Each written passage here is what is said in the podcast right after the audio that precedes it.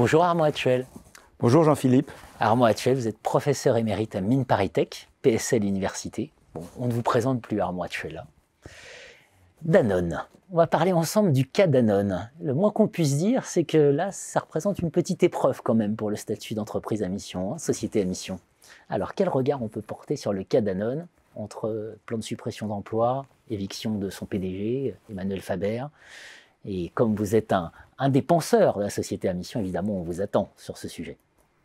Ben écoutez, oui, je, pense que on a tous eu raison euh, de réagir, de débattre euh, de l'affaire Danone, parce qu'il faut rappeler quand même que c'est un limogeage euh, d'un dirigeant charismatique, il n'y en a pas beaucoup, qui séduit énormément, qui a intéressé les étudiants, son fameux discours d'HEC. Donc beaucoup plaidaient pour que ne pas, ne pas traiter en quelque sorte le, fait que quelqu'un, qu'un PDG euh, euh, perde son poste euh, de manière banale. Simplement, l'affaire Danone se présente pour le chercheur en tout cas, et surtout pour le chercheur qui a travaillé sur la société à mission, elle se présente sous un jour qui exige un minimum de recul, et surtout de faire un petit peu état des informations que l'on détient. Or, cette euh, affaire, quand on regarde, il y a deux points de vue possibles. Le premier, c'est, au fond, quelles, ont été les causes de l'éviction d'Emmanuel de, de, Faber. Et le deuxième, c'est est-ce que la société à mission a joué un rôle dans cette éviction ou est-ce que la société à mission est restée probablement l'une des meilleures décisions d'Emmanuel Faber, puisque, il faut le rappeler, c'est lui qui engage le processus d'acquisition de ce statut et qu'il obtient, euh, c'était en juin dernier, en juin 2020, 99% des, actionnaires, euh, du vote des actionnaires. Alors, d'abord, remarquons quand même que euh, les raisons de l'éviction euh, d'Emmanuel Faber euh, sont, demandent à être précisées. Il y a certes un coupable idéal, va-t-on dire, il y a un bad guy, qui sont les fonds activistes. Mais en tant que chercheur, nous savons quand même que dans une entreprise solide, bien constituée, même si le cours de, des actions a été ébranlé ou, ou, abaissé, il y a des manières de résister aux fonds activistes. D'ailleurs, euh, vous avez dirigé une revue, euh, permettez-moi de la citer, qui en 2018 publie un papier tout à fait intéressant de Sylvie Berthelot et de Vanessa Serré, qui montre comment une entreprise, à partir du moment hein, où il y a accord dans le système dirigeant, s'il y a consensus dans le système dirigeant, peut résister quand même à des gens qui ne détiennent que quelques pourcents, 5%. Donc il ne faut pas, je veux dire, tout de suite se précipiter et se demander, mais finalement, qu'est-ce qui a précipité l'éviction de, Faber? Pourquoi n'a-t-on pas vu, par exemple, des stratégies de défense allant jusqu'à l'Assemblée générale et euh, même euh, la construction de résolutions, comme on le voit euh, dans la plupart des cas? Et donc, sur ce premier point, je pense qu'il faut rendre justice à Manuel Faber. Il n'est pas uniquement tombé parce qu'un fonds activiste a demandé, en quelque sorte, sa chute. Il y a probablement dans l'histoire de Danone longue, et ce sera à nous chercheurs de euh, de l'étudier. Mais là, je dirais, en tant que chercheur, je pense qu'il faut suspendre, suspendre pour l'instant le jugement, faire ce que vous, Jean-Philippe, vous aviez fait à l'époque pour l'affaire Carviel, qui est un peu l'inverse de l'affaire Faber. Alors, et, pourquoi cette suspension? Parce que finalement, une des grandes décisions, effectivement, d'Emmanuel Faber, et je viens maintenant à la société à mission, a été de prendre le parti d'emmener son entreprise avec côté avec ce statut. Alors, est-ce que il a eu tort? Parce que c'est peut-être comme ça qu'il faut poser la question. Parce que si on pose la question, est-ce que Danone nous permet de réfléchir à la société à mission dans sa généralité, euh, on ne va pas pouvoir publier un paper, un papier très rigoureux sur le sujet, puisqu'il y a aujourd'hui, comme vous le savez, 140 sociétés à mission. Elles ne sont pas cotées, mais elles n'en méritent quand même pas moins qu'on les analyse. Et surtout qu'on a énormément de questions à poser à ce statut. Euh, euh, et c'est assez dommage qu'à l'occasion de ce débat, la société à émission a connu son, son heure de, de, de, buzz, en quelque sorte. Il faut, Danone rend la société à mission médiatique. Ce que n'avait pas fait d'ailleurs la création même de son statut. Donc voilà, on a euh, là une occasion, euh, je dirais, de dialoguer, de regarder ce statut de près, de voir ce qu'il fait, ce qu'il ne fait pas. Et là, eh bien, euh, revenons, si vous voulez, à la décision d'Emmanuel Faber. On pourrait dire que mais Emmanuel Faber a très bien calculé. Pourquoi? Si un dirigeant veut défendre la politique pas lui, pas sa tête, mais la politique qu'il mène, en l'inscrivant dans le marbre, eh bien, il garantit l'exécution de cette politique. En tout cas, il garantit qu'elle va être défendue.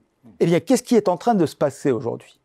Ben, Comme vous le savez, très probable, je dirais même, je peux m'avancer, les fonds activistes ne vont pas prendre le risque de demander à l'Assemblée de se déjuger pour abandonner le statut de société à mission. Mais s'ils ne le font pas, prenons cette branche, mais alors ça veut dire que tout est en place. Le comité de mission, il est en place. Et Danone s'est donné un comité de mission prestigieux. L'évaluation qui doit se faire dans les, dès le premier CA, euh, dès la première AG, puis l'évaluation par un, organisme tiers euh, extérieur indépendant, elle aura lieu. Donc le pilotage, la nouvelle gouvernance, avec ou sans Faber, elle sera là. Et donc les fonds activistes auront à calculer leurs résolutions et leurs propositions en ce sens. C'est pour ça qu'on peut presque dire que c'est faire un drôle de, procès à Emmanuel Faber lui-même que de dire que la société à mission n'a servi à rien dans cette affaire. Et au contraire, je crois qu'on peut défendre que le cas Danone nous démontre que bien évidemment, on ne peut pas euh, espérer qu'une transformation aussi radicale de la gouvernance peut se faire sans qu'il y ait les organes, les outils que la société à mission euh, a mis en place. Alors, est-ce que il faut aller plus loin? Par exemple, il faut dire aurait-on, fallait-il protéger Emmanuel Faber Oui, ça c'est un débat tout à fait intéressant. Et euh, je me permets, puisque euh, nous prête d'avoir participé à la loi sur la société à mission, le même groupe de recherche que vous connaissez bien, Jean-Philippe, rappelez-vous, a défendu l'idée d'un statut du dirigeant. Dès refonder l'entreprise avec Blanche Segrestin, mais aussi avec Stéphane Vernac, nous avions défendu l'idée d'un dirigeant habilité, c'est-à-dire qu'il y ait des propriétés propres. Donc je pourrais tout à fait défendre l'idée que l'affaire Danone, bon, certes, c'est un coup très dur pour euh, Emmanuel Faber, mais je pense que quelqu'un de ce talent euh, n'est pas perdu pour l'humanité ni pour la société. Il a beaucoup de choses à dire et il va les dire, j'en suis persuadé. Mais en revanche, il a pris une excellente décision protégeant en quelque sorte euh, les parties prenantes de Danone par ce statut. Il permet en plus à ce statut d'être connu et peut-être ouvre-t-il la voie à un débat que personnellement, et je pense que tous mes collègues nous accueilleront avec plaisir, qui est celui faut-il aussi, euh, dans une loi Pacte 2, discuter d'un statut du dirigeant? Voilà, je crois, avec le recul, et sans être particulièrement, si vous voulez, euh, attaché à, considérer que la loi Pacte, c'est la fin des temps, euh, je, pas du tout en tant que chercheur, vous savez, nous avons plutôt partisans d'une relativisation du moment historique, je crois qu'au contraire, cette épreuve a été bienvenue une épreuve bienvenue pour Danone dans le papier, la revue sociétale. Hein. vous évoquez aussi l'idée que c'est pas parce qu'on est une société à mission qu'on ne va pas supprimer d'emplois. Ça, c'était une précision importante aussi. Hein.